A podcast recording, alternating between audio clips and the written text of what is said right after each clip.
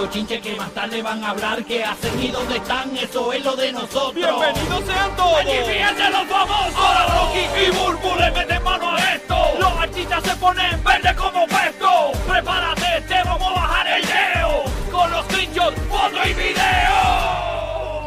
de los famosos. Eso, eso. El corrido de Tampa le prometemos la canción de Shakira ahorita, bendito, se la cortamos ahí. Nada, estamos aquí en el despelote. el nuevo, nuevo, nuevo Sol 95 Orlando, el nuevo, nuevo, nuevo Sol 97.1 en la Bahía de Tampa, Puerto Rico, la nueva 94. Los que tenemos los boletos una vez por hora en Orlando para ver a Noel AA en el Amway Center. Vamos rápido a lo que vinimos para darle tiempo al licenciado Roberto Suero que nos va a estar hablando sobre la demanda de la ex Bad Bunny. Ustedes saben que para los que no están no saben del caso y están desconectados y en resumidas cuentas, la novia de Bad Bunny ex novia de Bad Bunny, mejor dicho, la primera novia que él tuvo así como en la escuelita, no, no, no sabemos en la escuelita, sino la novia que tuvo de juventud, de, de como de 2011 al 2016, que estuvieron juntos ellos.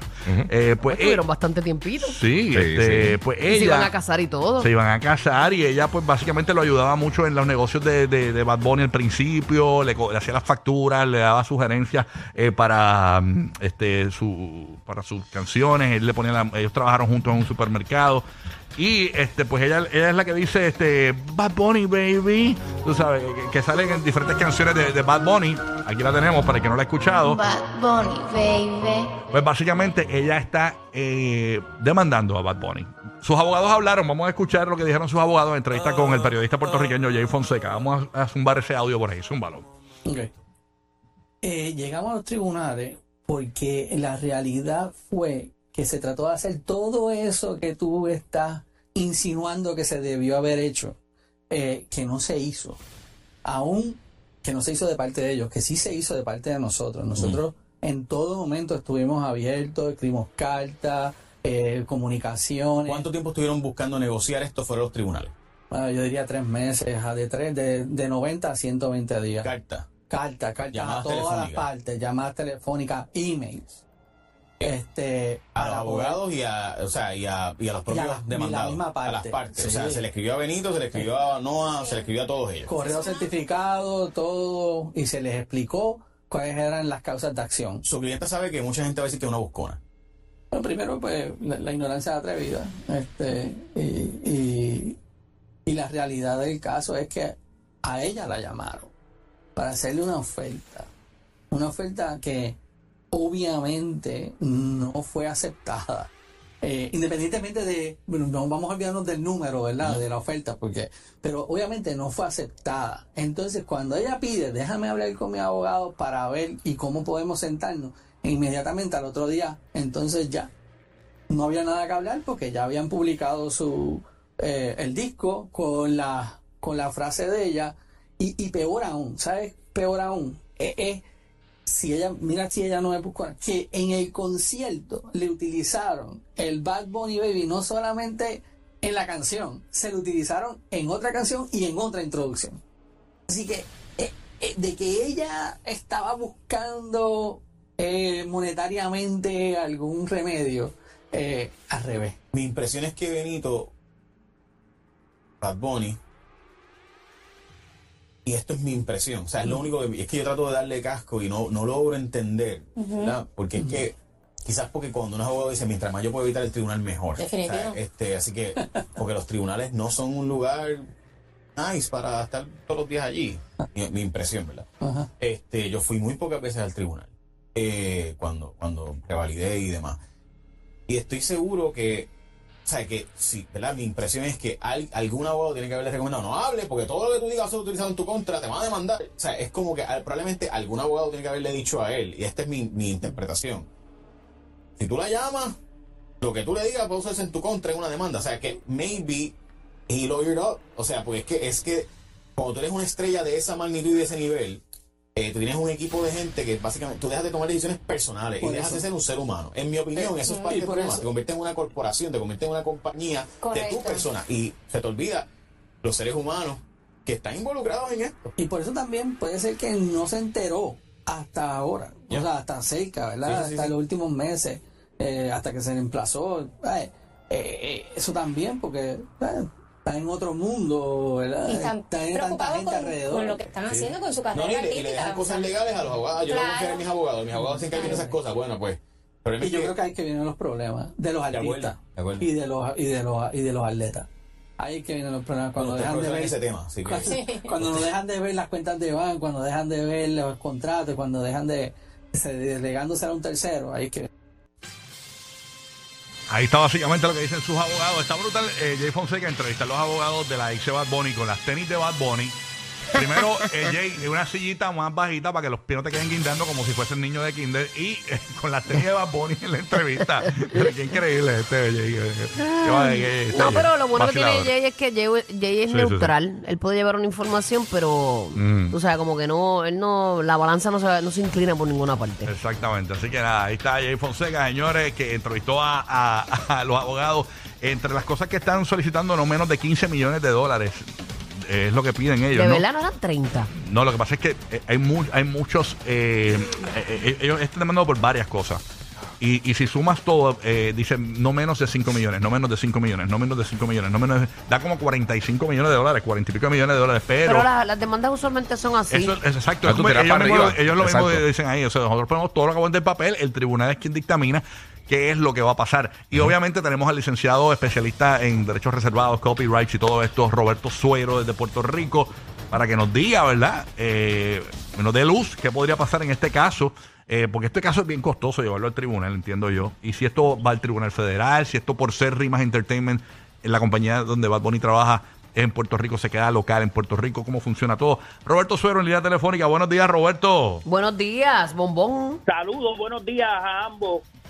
Buenos días, Estamos hermano. aquí, estamos Giga, Rocky y Burbujilla. vaya, buenos días. show, La Bulbu y el Rocky. Buenos días, estamos en vivo por- para toda la ciudad de Orlando, Tampa y Puerto Rico. Cuéntanos, danos luz. ¿Qué podría ocurrir en este caso al final del día, verdad? Cuando termine todo eh, eh, eh, lo que va a pasar aquí. Pues, pues, pueden ocurrir muchas cosas, ¿verdad? Este, eh, yo lo que creo que las cantidades que pusieron ellos ahí en la demanda, pues las pusieron como dijo Bulbu, porque el papel aguanta todo. Ujú. Este, no, no, podemos dejar llevar exactamente por lo que ellos este, pusieron ahí. Yo tengo que partir de la premisa que eh, esas ejecuciones vocales de la muchacha Bad Bunny Baby, que es prácticamente un sample de alguien hablando, pues se registraron post, porque nadie registra eso nada más. Así que eh, eh, esa ejecución vocal de ella no, no, no es un derecho autoral que tendría derecho a, a honorarios de abogado ni tampoco a daño o, o- o a cuádruple o quintuple daño o un multiplier, como le dicen los americanos, por un willful infringement. Ok, eh, para Eh, entender un poquito, eh, ¿tú quieres decir que ya registró el, el Bad Bunny Baby? Lo tiene que haber registrado obligatoriamente para poder llevar la demanda en el Tribunal Federal. Mm. Entiendo. O sea que ya él lo hizo, pero A aquí, aquí, haya- eh, yo estaba Aunque no sea ella quien lo dice. a Ella- menos que ella es la alguien que lo dijo. registrado- a menos que alguien lo haya registrado previamente y ellos estén eh, haciendo una disputa de ese registro, o sea, están este, confrontando el registro. Porque Por lo que, yo, lo que yo escuché fue que eh, obviamente es su voz. Ella está, ella está molesta primero porque eh, eh, días antes de que saliera el disco Un Verano Sin Ti, ella le hacen el acercamiento de ofrecerle de dos mil a 20 mil dólares. Entonces lo que le molesta es que la presionaron para que firmara un documento para el, para el release y utilizar la voz. Y, pero ella como que no... no, no Ah, ella no- firmó ese documento. de- no, no llegó, no, lo llegó a firmar. No, no. Ella la presionaron para, para poder firmar el documento. ¿Qué pasa? Que ella después, cuando sale el disco al otro día, esto fue un 4 de mayo, cuando sale el disco el 5 de mayo, ella dice, con razón me estaban presionando para que yo firmara y yo, y yo nunca autoricé que se ut- utilizara mi voz en el disco de Un Verano Sin Ti y tampoco en los conciertos que se hicieron luego. O sea, eh, eso es lo que ella, eh, por eso es que ella está molesta, ¿no? Eh, ¿Esto florecerá, Sueiro, a favor de ella o, o sa- saldrá airoso Bad Bunny? En estricto derecho, yo creo que ella tiene una causa de acción si puede probar dos cosas.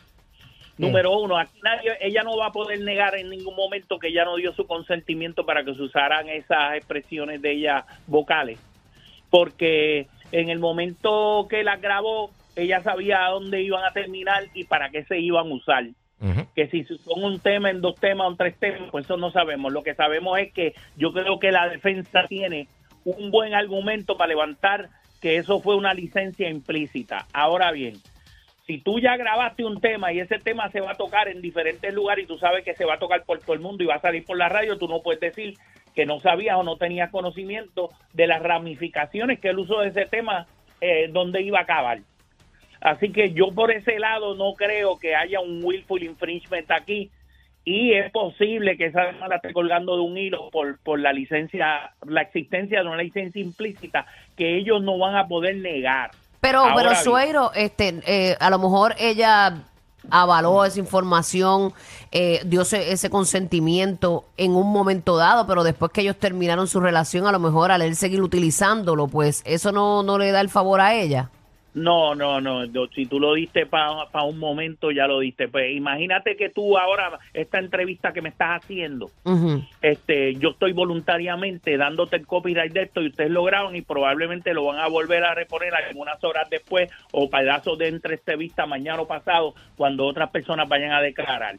Eh, ahora mismo yo no tengo un contrato con ustedes o con SBS para estas palabras que estoy diciendo aquí, ¿verdad que no? Pero tú sabes que estás al aire y tú estás con tu consentimiento. Correcto. Ahí llegaste al punto. Wow, yo estoy esa- una buena lo ahí. están grabando, lo van a usar y yo sé que probablemente lo usen posteriormente. Así que yo le estoy dando a ustedes una licencia implícita. Ok, pero el, el- hecho de que ellos, por ejemplo, eh, pasa eh, esos mismos principios al, al contexto de ella. pero el hecho de que, por ejemplo, sabía- ella lo cedió cuando estaba de novia con Bad Bunny, si es del audio, se lo envía por un voice ahora memo. No lo puede echar para atrás. ¿Qué pasa? Exacto. Pero el mero Aunque hecho de que voz. el mero hecho de que la producción sea quien le diga, mira, puedo usarlo, o sea, nace de ellos de, de, de rimas, Sí, la decirle producción, eh, como que mira, puedo usar, le derecho- piden permiso para lo usarlo en que una producción derecho- específica y ella se niega y dice, no, no de autorización, eh, porque ella quiere escuchar la canción primero. ella lo que ella lo que tiene derecho es a una compensación. Ella se niega porque es lista. ¿eh? Y los abogados. ¿Por qué? Porque si yo me niego, ellos van a estar en, en- supuestamente en un impeachment y entonces, como es como decir por ahí en la calle, tienen el sartén agarrado por el mango, porque ya ellos tienen la grabación, ya soltaron la grabación y, y no le pagaron ahí y no tenía una licencia de ella específica para usar esas expresiones de ella. Y podría ocurrir, por ejemplo, que eh, eh, eh, una compensación y que parte de esa compensación sea un por ciento de las cuatro o cinco canciones que debe estar ella eh, con eso su voz. es lo que con más probabilidad ocurra y por eso es que el caso no vale nada de lo que ellos dicen que vale. Eh, cuando se tiren los números, ellos lo que tienen derecho es una porción de los profits de acuerdo a los usos y costumbres de la industria y van a haber peritos probablemente que declaren sobre eso y ellos van a ir a ver, ok, ¿cuántos hay en ese tema? Vamos a hacer un split. ¿A cuántos segundos de ella había en la canción? Ok, tanto. Pues entonces, ¿cuál es el valor en el mercado de eso un tema de Bad Bunny? Tanto, el por ciento diría. Y entonces multipliquen ese por ciento por número de ejecuciones en todas las distribuidoras digitales y en los streams. Y ahí te va a dar un número y ese número es más o menos el valor de, de- del infringement. Y eso es retroactivo, o sea, no eso son- se puede hacer ahora y pagarle por todas las plays que ha tenido en streaming. Correcto, Sí, que no, que- que, eh, si yo cojo este caso, si fuera mediador, yo no te lo resuelvo en, en nada. Porque no es este pues, pues, los 5 millones de pesos, es lo el valor de eso en el mercado, ¿cuál es? Porque ella no me puede decir a mí que no dio el consentimiento para el uso. All ¿Me right. entiendes? Eso es lo que la, al contrario, lo que la tiene en esta posición ventajosa es que di- es que ella se lo dio a Bad Bunny, Bad Bunny lo colocó ahí, se usó y, y después ahora hay que pagarle. ¿Cuánto hay que pagarle? Pues se determina utilizando este perito y utilizando la contabilidad que ese tema es Como quiera el específico billete ahí. Sí. Yo escuché algo en la entrevista de los abogados eh, que no, no pusimos aquí, que ella, eh, ellos dicen que ella es la creadora de la frase Bad Bunny Baby. Eh, porque está, está la voz. ¿Y cómo se da- prueba eso? Pero dame un break, pero dame un break, mi amor. A lo que voy es que si ella lo si ella dice yo soy la creadora de Bad Bunny Baby y yo registré Bad Bunny Baby y también estás usando mi voz, son dos cosas diferentes. O sea, la frase, la creación de Bad Bunny Baby y la voz, ¿son dos cosas diferentes o es lo mismo? Bueno, ahí habría que determinar dos cosas. Y está bien cuesta arriba eso.